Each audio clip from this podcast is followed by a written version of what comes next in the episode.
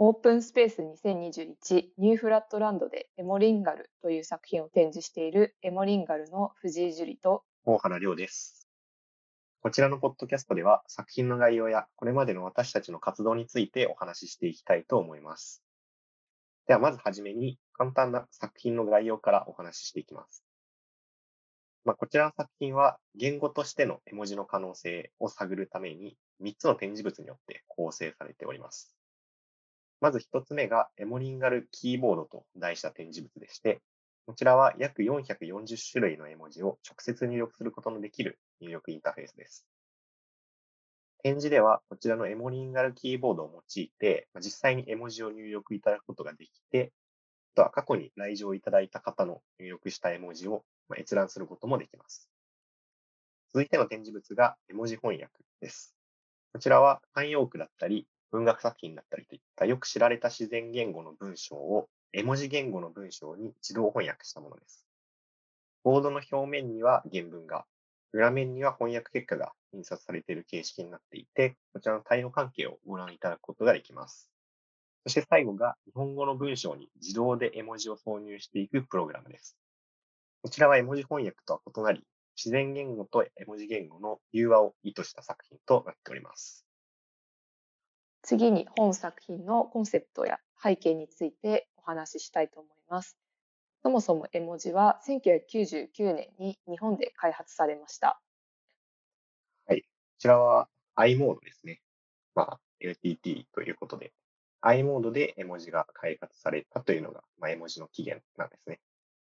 そして、まあ、2010年には文字規格の国際標準であるユニコードに採択されて、まあ、端末やプラットフォームを問わずに絵文字を使用することができる環境が整っています。で、2015年にはオックスフォード辞典のワードオブザイヤーで、まあ、絵文字が選ばれたり、今日では Facebook メッセンジャーにおいて毎日50億の絵文字が送信されています。このように絵文字は誕生から20年余りにして、まあ、急速に世界中で使われるようになりました。絵文字は文字そのものが意味を持つ表意文字に分類されます。絵文字の絵柄は物体や人間の表情などを表彰しているため、言語や世代の壁を越えて運用することのできる稀有な文字体系です。さらに、絵文字の総数は2021年現在で3500以上にも及び、これは常用漢字の総数を上回っています。普遍性と表現力を兼ね備えた絵文字は、カジュアルテキストコミュニケーションにおける感情や柔らかさの管という現状の使用法にとどまらず、文字作品や報道、ビジネスなどの場面においても使用可能な世界共通言語としての可能性を秘めています。エモリンガルとは、絵文字言語を運用することができる状態を指す造語で、まあ、絵文字にまつわる創作活動や開発を行うプロジェクト、またそのチームの名称でもあります。私たちはエモリンガルとして、これまでに様々なハードウェア、ソフトウェア問わず、様々な作品を作ってきたんですけれども、その中で、一例といいますか、紹介しますと、今回その絵文字翻訳というものを展示してるんですが、まあ、あれは人手ではなく、プログラムによって自然言語を絵文字言語に翻訳しているという形になっています。で、これどのように学習しているかっていうと、例えば Twitter だとか、そういう SNS だとかで絵文字がよく使われると思うんですけれども、ウェブ上だと、まあその自然言語の末尾に絵文字が付与されていたりなんかして、その自然言語と絵文字の対応関係が、まあ無数に溢れてるっていうのが今のインターネットなんですよね。なので、まあそちらに着目して対応関係を学習させたりといったことを行っています。今回はエモリンガルとして絵文字の言語的な側面を探求するような作品を展示しているんですが、まあ、活動としてはそれ以外にもいろいろやっておりまして、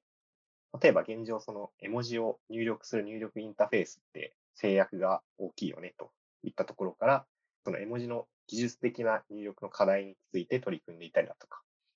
あとはその絵文字自体をいろんな人に好きになってほしいという思いから、まあ、絵文字に関するグッズを開発したりだとか、そういうことまでやっておりまして、総合的に絵文字の可能性を探求しているような活動を行ってきました。今回 ICC で展示させてもらっているんですけど、まあ、絵文字は視覚的にも表現力が高く、かなりインパクトがあるものなので、純粋に絵文字をじっくり見て楽しんでほしいなって思っているのと、壁に掲げられている翻訳された絵文字とかを見て、なんでこの意味になるのかなっていうのを鑑賞しながら考えてほしいなって思っています。絵文字はユニコードとかに登録されるときには名前はついていますが、文化や時代、場所によって意味が異なったり、意味が増えていったりするものなので、今の意味を使った翻訳だったり、今の使い方をしている絵文字文章だったりに注目してほしいなって思います。まあ、特に私が注目していただきたいのは、まあ、絵文字翻訳ですね。まあ、先ほど申し上げた通り、この表面と裏面で対応関係になっているので、クイズのような形式で楽しんでいただけるかなとも思っておりますので、ぜひやっていただけたらなと思います。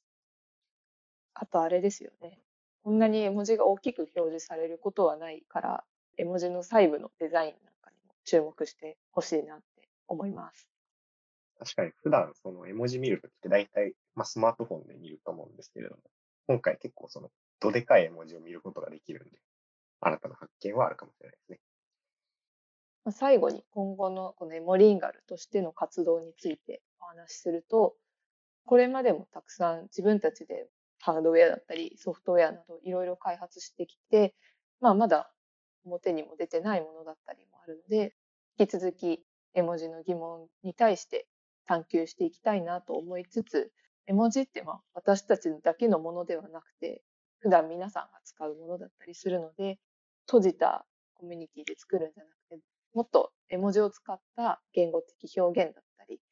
研究だったり、作品だったりができるような、こう、ものづくりをするコミュニティができるといいなと考